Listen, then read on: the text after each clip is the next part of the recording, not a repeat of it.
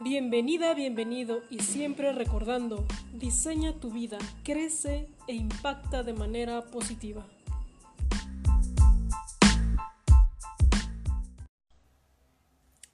Hola, hola, bienvenidos, bienvenidas a todas a este hermoso programa y me, bueno, me encuentro emocionada, contenta. Mi nombre es Aida Mora y hoy vamos a tener un programa especial porque, bueno, nos visita Leila Fittipaldi, una chica asombrosa que quiero que conozcamos su historia, ¿vale? Para que nos podamos inspirar, porque este canal y estas historias son para eso.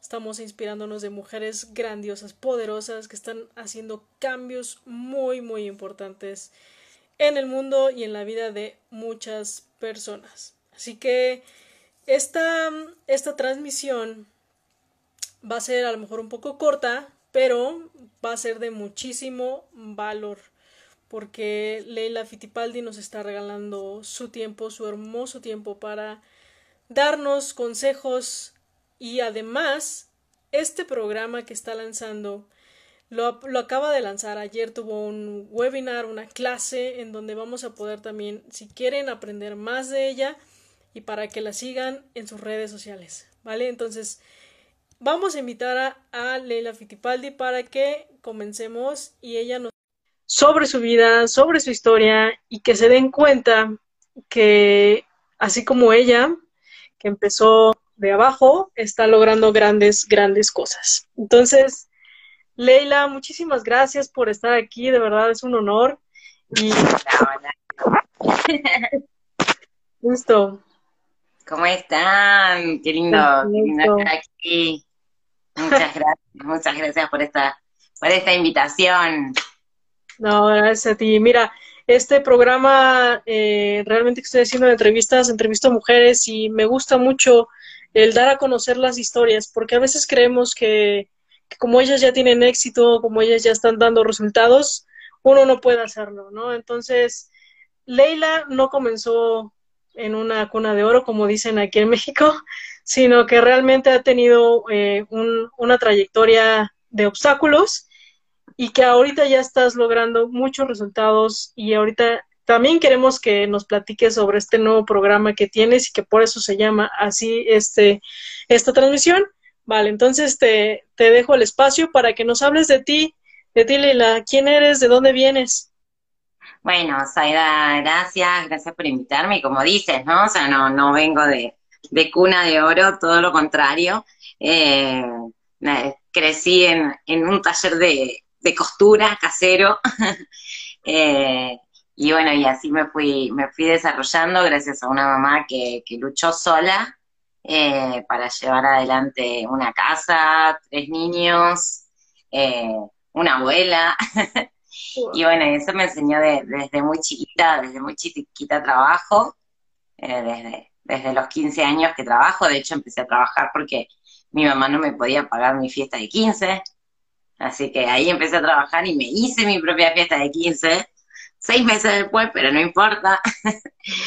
eh, después, después ya, ya más grande, bueno, egresé de, bueno, la secundaria, acá le dicen la prepa, eh, ahí, bueno, empecé, ni bien, ni bien egresada, me acuerdo que era una de las peores épocas de Argentina, y un día cumbre de la historia, que fue el 20 de diciembre del 2001, ese día el país cayéndose a pedazos, el presidente yéndose en helicóptero, y yo conseguía trabajo. Eh, ese día supe que, que trabajo no me iba a faltar nunca. Al menos que trabajo no iba a faltar nunca. Y bueno, y después con el tiempo, pero claro, siempre, siempre había una, una insatisfacción, ¿no? Porque tenía el, el mandato de mi mamá de, eh, no tengas jefe, ¿no? Trabaja por tu cuenta, pero claro, su trabaja por tu su cuenta, por tu cuenta era, era un era un oficio, era igualmente trabajar mucho. Entonces, claro, yo la veía a ella que, que se levantaba a las 6 de la mañana, que terminaba a las 9 de la noche, que nunca alcanzaba para nada. Entonces, o sea, no, había, yo sabía que había algo más y no sabía qué. eran los llamados autoempleos, ¿no? Cuando estás emprendiendo, pero es tu autoempleo. Autoempleo. Entonces, claro, no, encontraba por dónde, porque a mí el taller de ropa no me gustaba, la, costura no me gusta. Eh, y hemos hecho varios intentos con mi madre de trabajar juntas y fue imposible.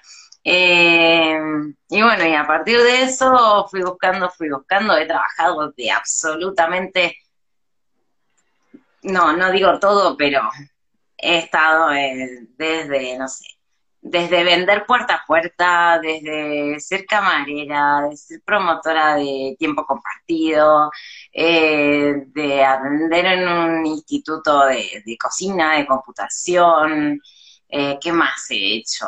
Vender ropa, eh, no sé, vender teléfonos, vender, bueno, todo, todo lo que o sea, siempre tuve muy claro que me gustaba la venta, O sea, que yo en la venta me desenvolvía muy bien. Eh, sí, o sea, dos claves, digamos, de todos mis trabajos de, de, chiquita eran, eran venta, venta o gastronomía, que en definitiva la gastronomía también era una venta, ¿no? De hecho, de hecho me acuerdo eh, cuando ya viviendo en Buenos Aires, en una parrilla que que trabajaba y, y, era una parrilla donde iba mucha gente famosa y todo. Y me acuerdo que había entrado, eh, el, encanto se llamaba la parrilla, nosotras adentro le decíamos el espanto.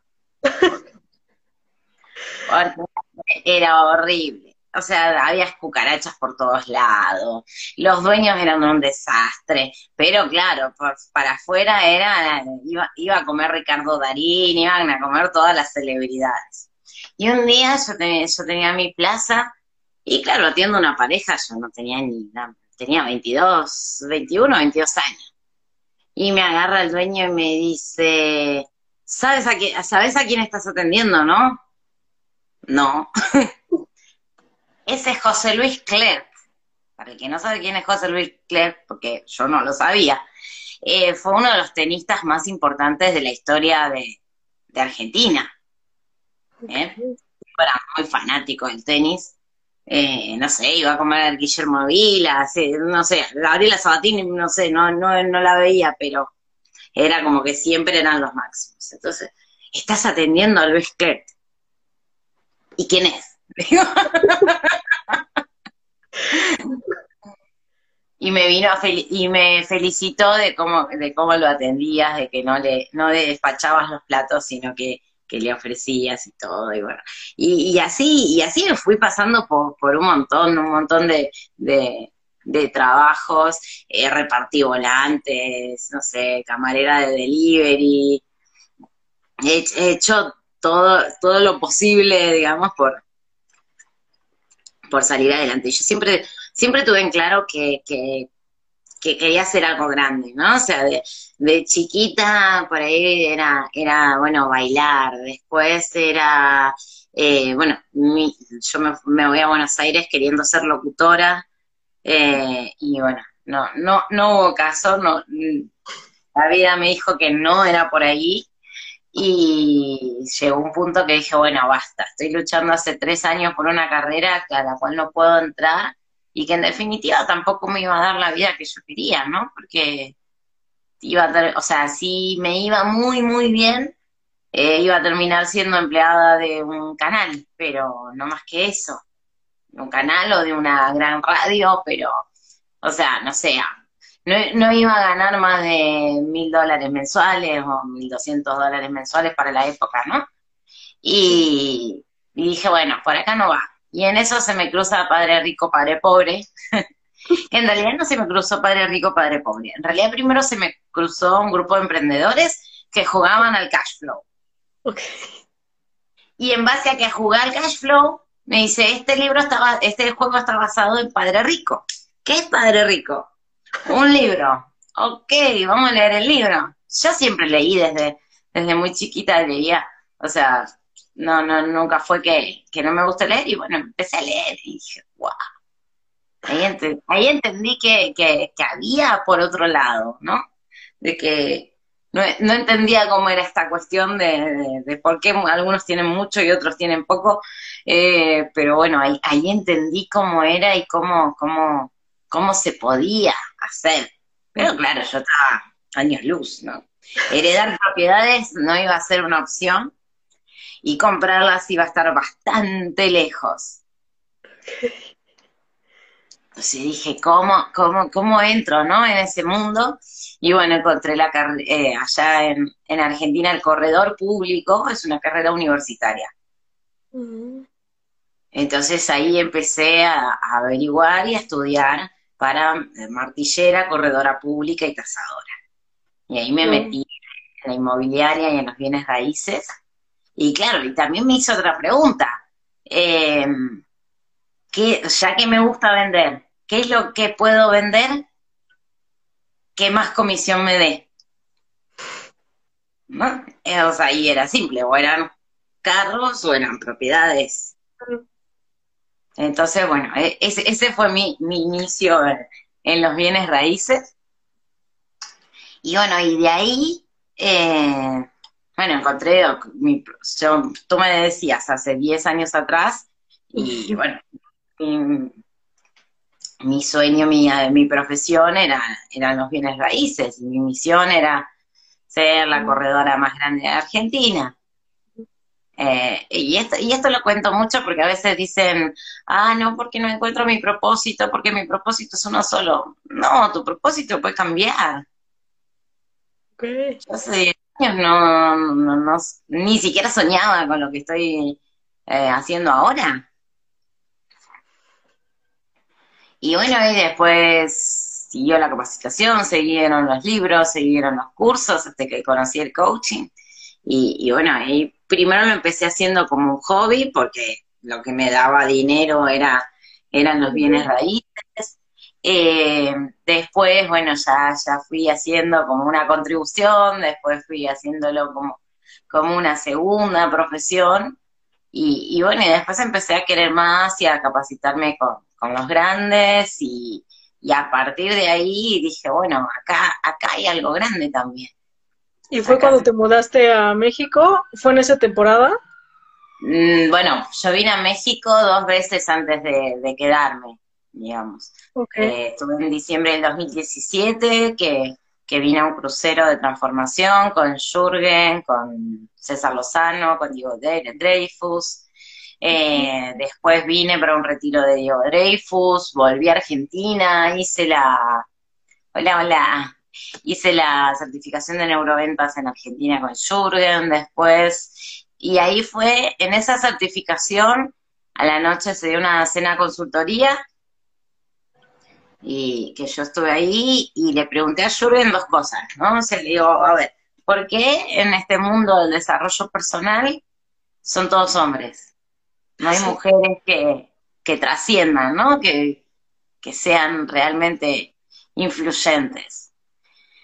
Eh, y me dices, bueno, me, tiene, tiene una teoría sobre, sobre el tono de voz de la mujer, pero no sé, no la compro tanto. Eh, me dice, y que las mujeres toleran mucho menos las críticas que los hombres. Ok. Eh, y bueno, y, toda una cuestión social, ¿no? Eh, que está, estamos, estamos por ahí. Y, me dice, y, y, me dice, si tú quieres triunfar, triunfar en este mundo, te tienes que ir a vivir a México. Okay. Entonces ahí dije, bueno, listo. Eso fue en mayo, hace, hace, es más, hace dos, tres días posté ahí el, recuerdo de que estaba en la certificación. Y en noviembre me, me vine para, para, para México. A ver qué pasaba, ¿no? También con un entrenamiento de Jurgen. Yo pensé que incluso esta cuestión iba a venir más por el lado de Jurgen, esta, esta oportunidad. Y, a partir de ahí, bueno, empecé, eh, me fui contactando, fui yendo, fui viniendo hasta que lo conocí a Mauricio. Y bueno, todo el mundo a veces me pregunta si lo conozco a Mauricio desde antes, ¿no? Desde Argentina y no, bueno, primero que él está hace 13 años acá Eh, y, después que si hubiésemos vivido en Argentina ambos, no nos hubiésemos conocido porque él estaba bien al norte del país y yo estaba bien en el centro, en la costa, así que era, hubiese sido casi imposible conocernos allá. Eh, lo conocí aquí y bueno, y a partir de ahí empezamos a, hacer cosas, a frecuentarnos, yo empecé a, a ir. ¿Por qué sí o sí a México? Porque México es el país número uno en desarrollo personal de Latinoamérica. Primero que es el país con, eh, de, o sea, de Latinoamérica, después de Brasil claramente, pero Brasil no lo contamos porque tiene otro idioma, eh, el más poblado es México. El que recibe todo lo de Estados Unidos es México. Eh, el que lleva muchos años de ventaja con desarrollo personal es México. Primero, mira, primero México, segundo Perú, tercero Ecuador, cuarto Colombia y recién quinto viene Argentina. Okay.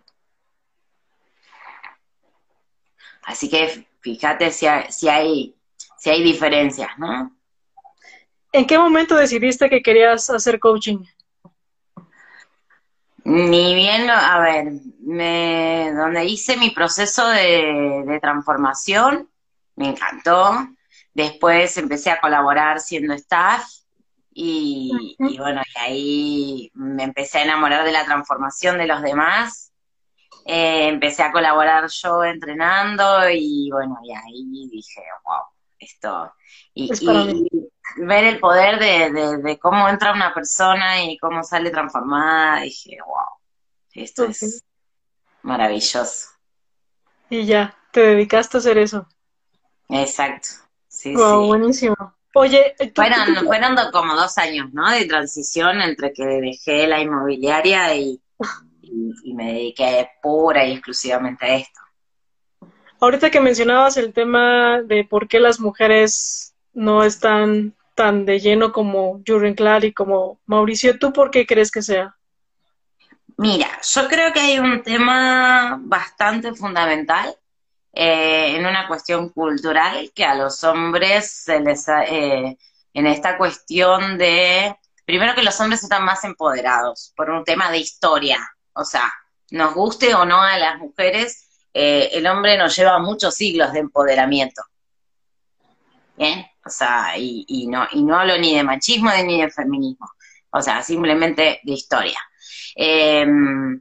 Creo que en, lo que es profesional ellos saben desenvolverse mucho mejor precisamente por, por esta cuestión histórica. Eh, sí creo que las mujeres somos eh, menos resilientes a la crítica. Creo que hay un tema que yo lo estoy metiendo cada vez que puedo, o sea, no, no es un tema que hable siempre, pero, pero sí cada vez que puedo lo, lo hablo, que hay un, un abuso textual un abuso virtual constante de todos los días. Entonces, si lo sufre cualquier mujer que tiene, no sé, que tiene 300, 500, mil amigos en Facebook y, siempre le aparece el tarado que, le, hola hermosa, hola bebé, qué bonita, por decirlo más leve, ¿no? O sea, como... Eh, y entre otras cosas, Imagínate cuando estás llega, por ejemplo, en mi caso, que tengo 10.000 seguidores en Facebook, 5.000 en Instagram. Todavía Instagram no está tan pesado como Facebook, pero sí, sí los hay. Eh, imagínate si esos 10.000 lo, lo multiplicas por un millón. Entonces, creo, creo que ahí eso juega, juega un factor. Eh, somos menos tolerantes a la crítica, eso sí. ¿Qué dicen? Una mujer no le pertenece a ningún hombre, ella solo se complementa. Y si al hombre no le gusta, pues que se busque una tonta. No, no, claro que sí, pero fuera de eso, Paloma. O sea, me parece que es un tema de que, de que las mujeres eh, sufrimos todos los días eh, de, de mensajes no deseados, ¿bien? Y, y, que, y que pocas lo hablamos. Totalmente. Sí, totalmente. Y hablando de, del empoderamiento, hace unos días platicaba igual con un grupo de mujeres que estamos reuniéndonos igual para crear cosas distintas, cosas de valor, y decíamos que a veces los hombres pues dicen las cosas pues así, ¿no? O sea, dicen las ideas, las ideas que tienen, los proyectos. Y a veces una mujer se limita mucho como, híjole, ¿y qué dirán? Este, y ahí va mucho en el tema del empoderamiento, que a veces nos detenemos mucho por expresar simplemente una idea y un hombre simplemente la suelta y sin, va, ¿no? Claro, sí, nosotras pensamos, primero que estamos acostumbradas a pensar muchísimo todo. Claro. O sea, como que hay siete mil vueltas. A ver, de, hecho, el otro día, por ejemplo, cuando estaba con, toda la promoción del webinar, eh, yo no soy de maquillarme mucho. O sea, sí me maquillo, como verás, estoy maquillada, pero no soy de, de tirar, o sea, es más, me, mm, cuando llegué a México fue una de las cosas que más me, me impresionó, ¿no? De cómo se maquillan las mujeres, cómo se producen, digo, ¿cuánto tardan en producirse tanto? o sea, eh, entonces, claro, bueno, hago un video, pero hago un video así, o sea, no, no tenía demasiado maquillaje. Eh, y una mujer en la promoción me dice, te ves abandonada, maquillate. Y es que eso pasa entre nosotras, entre nosotras mismas nos empezamos a comentar o a decir o a criticar y entonces ahí también viene ese tema de, de no poder apoyarnos y no poder crecer. Sí, y eso también es cultural. Claro. Porque antropológicamente las mujeres estamos preparadas para colaborar, no para competir. El hombre compite. Así es. El hombre sí compite. El hombre naturalmente, biológicamente, compite. La mujer colabora. Así es. Entonces, eh, eso sí es un chip que, que, nos, que nos metieron en, en la cabeza y que nosotras compramos. Por supuesto. Entonces lo fuimos aprendiendo de generación en generación y gracias a Dios hoy se habla y hoy se, se busca, pero obviamente van a pasar muchísimos más años hasta que eso esté solucionado. Y tocando ya el tema de, de, la autoestima, ¿tú crees que esa sea una clave, ¿no? El empoderarnos para mejorar nuestra autoestima, imagino. Totalmente, totalmente. Durante un montón de años se nos enseñó a, calladita eres más bonita, eh, o sea, un montón de, de paradigmas, de creencias que obviamente compramos. Dice, el mundo sería mejor si desde el principio lo controlaran ambos, hombres y mujeres, por igual, ya que los hombres no saben tomar buenas decisiones si no es por idea de alguna mujer. Hasta la primera parte te comparto, Paloma, la segunda parte, no sé, yo creo que tanto hombres como mujeres podemos tomar buenas decisiones, eh, nos, nos complementamos, no somos iguales, sí tenemos igualdad de derechos, eh, entonces creo que nos podemos complementar mucho, pero bueno, hay todavía mucho trabajo que hacer. Por supuesto. Las más machistas somos las mujeres. Correcto. Entonces, entonces sobre, sobre eso hay que trabajar porque precisamente la autoestima eh, viene de la relación con mamá. Exacto. La, relación interna que tengas contigo mismo, contigo misma, es cómo se, cómo está tu relación con mamá. Entonces hay que sanar con mamá. Perfecto. Quieras o no quieras, esté o no estés, si quieres tener una buena autoestima, eh, es parte de. ¿Y eso, tienes eh, algún método, tienes alguna, algunos tips que nos puedas dar? Porque sabemos que obviamente nuestra primera relación es con nuestra mamá, pero a veces eh, no, son tan sanas, ¿no? Esas relaciones. y, aún cargamos, aún siendo adultas, cargamos con ese tipo de, de situaciones y es lo que no nos deja avanzar. Mira, primero el, lenguaje crea realidad. Sí. Cómo nos hablamos es fundamental. ¿Qué, qué, cuál es la conversación interna? ¿A quién, tiene, a quién tienes en, eh, en volumen alto? ¿Si a Úrsula o a tu voz interna?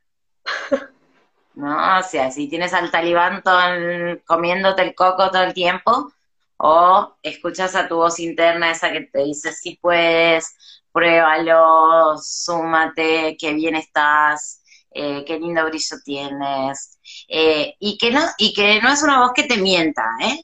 No, no es una voz de, de, ah, sí, puedes con todo, no, es una voz que te dice, bueno, échale ganas, prepárate, es una voz que te dice, qué, qué bien que te quedaría, no sé, un par de kilos menos, qué bien que te sentaría otro, otro vestido, otro, no sé. O sea, no, otra, otra seguridad, o sea, no, no es que te dice, no es que te miente, sino que te impulsa a ir por lo que quieres. O sea, que yo le digo la diferencia entre eh, que muchas veces este ego positivo que necesitamos tener, porque muchas veces se, se, detrimenta el ego por completo y es una parte de nosotros. El tema que el ego puede ser positivo o negativo, como todo. Y aquí mencionabas parte de visualizarnos, ¿no? Visualizarnos como amándonos y amando lo que tenemos. Exacto, es fundamental. Soy, eh, como dice, en ese sentido, como dice Mauricio, ¿no? Soy un agradecido constante, pero un inconformista permanente. O sea, agradezco lo que tengo, gracias por lo que tengo, maravilloso, pero voy por más. Y, y contigo mismo tiene que ser igual, igual, igual, igual. Después sanar, sanar la relación con mamá es clave para mi propia relación, para mi relación conmigo misma. Para eso tengo, tengo un post en mi, un, blog en mi página con, con, un audio de sanación que es muy, muy poderoso, que los invito a todos a que, a que lo lean el blog y escuchen, escuchen el ejercicio. ¿Qué dice? Ah, ya no estoy viendo aquí. A un hombre se le llora dos días, al tercero se tienen que cambiar los zapatos, claro. Mira, mi mamá decía siempre, o sea, te puedes caer 70 veces. Llora un día, al otro día sacúdete la mugre y vámonos, sigue adelante. O sea, te vas a caer, sí, te vas a caer 70 veces. El tema no es caerte, el tema es cuánto tardas en levantarte. Claro. No, y ayuda muchísimo que tengas herramientas eh, súper buenas, ¿no? Por ejemplo, lectura de libros, audios, como lo estás tú manejando ahorita, ¿no? Exacto, exacto, trabajar mucho en tu ser. Si no desarrollas tu ser, por más que hagas, por más que tengas lo que tengas, nunca va a ser suficiente. Tengo un video, un video en YouTube que, que me gustó mucho, que lo dice que es La vida nos mintió en su promesa de valor. Mm. Nos dijo que era estudiar, conseguir un buen trabajo, casarnos, tener hijos, la casa, el auto y el perro. que eso era la felicidad y eso no es la felicidad. Puede ser parte de la felicidad, o sea, parte de, o sea, porque cada cual su felicidad es lo que guste, es lo que quiera. Bien, o sea, lo que es felicidad para mí no va a ser felicidad para ti ni para ninguna de la gente que esté aquí. Pero nos dimos cuenta que con eso no basta. Así es. ¿Y qué? hay que seguir, hay que seguir buscando, eh, indagando, cuestionándonos, sanando, equilibrando, reinventando. ¿Qué herramientas nos recomiendas justo para reinventarnos, para aumentar esa autoestima? Trabajar mucho en ti, cuestionarte mucho, bueno, obviamente si tienes la posibilidad de, en ese camino capacitarte, eh, hay alguien que ya caminó ese camino, o sea, hay dos maneras de hacerlo. El otro día me, me gustó una frase de Javi Pastor, que era la, ¿cómo era? Palomo, que le decía al palomo, bueno, no sé, como el palomo solitario, que lo puedes hacer por tu cuenta, eh, ir buscando, ir recolectando información de un lado o del otro, eh, está bien, está ok, obviamente te va a llevar mucho más tiempo y muchos más golpes, o, o elegir ir de la mano de, de, los que ya pasamos, desde que, que, ya nos reconstruimos, que ya nos caímos 70 veces y, y que sabemos un poquito de, de, cómo va todo esto. Y, y bueno, y ahí tengo mi, mi programa Modo Ser, que, que es un juego de palabras, ¿no? Porque es un modo de ser, eh, es el ser, que sin ser no somos nada, es ser, sanar, equilibrar y reinventarme, y sanar mi pasado, equilibrar mi presente y reinventar mi futuro. Wow. Muy completo. Es un cúmulo de, de, todo lo que aprendí en estos 14 años de, de ir indagando una una teoría a la otra, disciplinas, o sea, es, es un entrenamiento súper padre, súper padre, porque ya de movida empiezas saliendo de tu zona de confort, viendo los modelos mentales, eh, las necesidades básicas del ser humano, por qué te cuesta tanto eh, implementar hábitos, eh, qué, es lo que, lo que no te deja avanzar, salir del, del paradigma de la víctima, no, no, es poderosísimo. Y, bueno, y está ahí, y está disponible, y son seis módulos, siete libros que están ahí para que, para que te transformes y que si llevas un ritmo normal lo puedes hacer en una o dos semanas y igual te va a quedar ahí toda la vida porque no es que se acaba. Sí, es un curso digital y es este de por vida, ¿no? O sea, lo puedes ver las veces que también necesites. Exactamente. Cuando vayas cayendo, reenchufarte y, y reanimarte.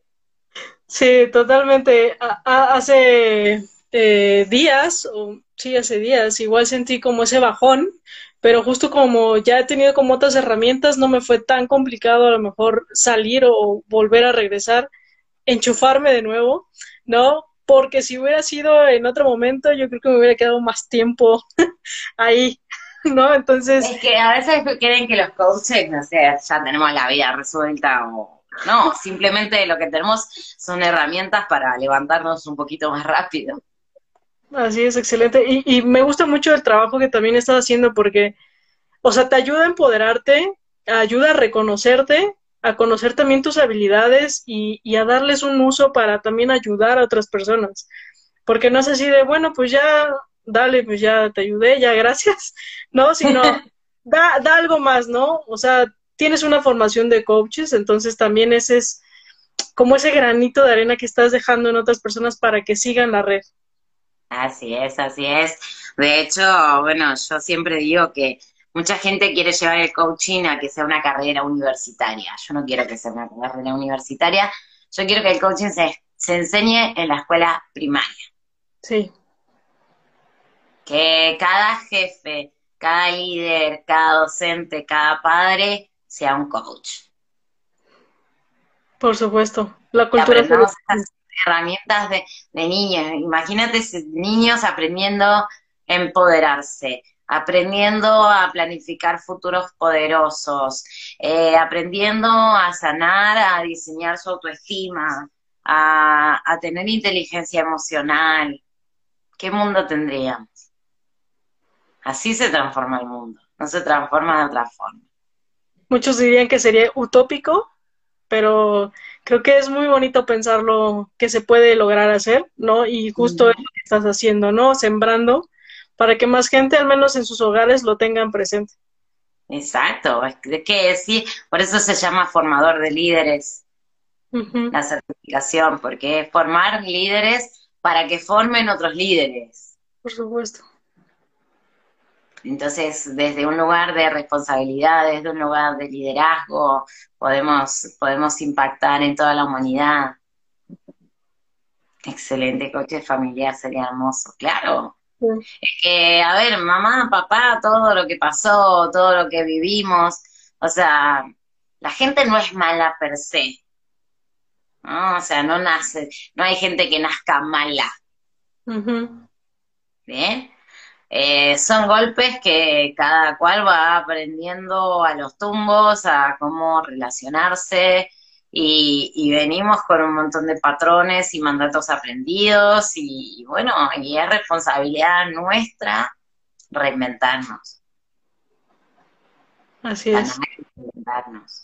Entonces, de, esto se trata, ¿no? De que cada vez lo llevemos a, más gente y, que podamos llevar este, este mensaje y, y, esta forma de ser, por eso es modo ser.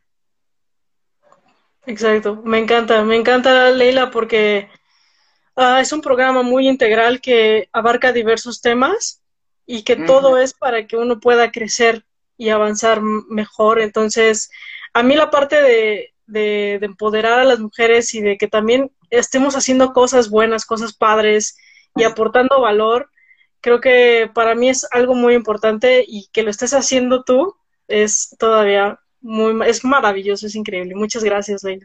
Muchas gracias a ti, Saida, gracias a todos ahí los que se, los que se conectaron y bueno, ya saben, ahí está la promoción, la promoción va a estar hasta el lunes a la noche, así que si quieren, ¿cuánto vale tu vida, no? ¿Cuánto vale la vida que quieres? ¿Cuánto vale lo que quieres?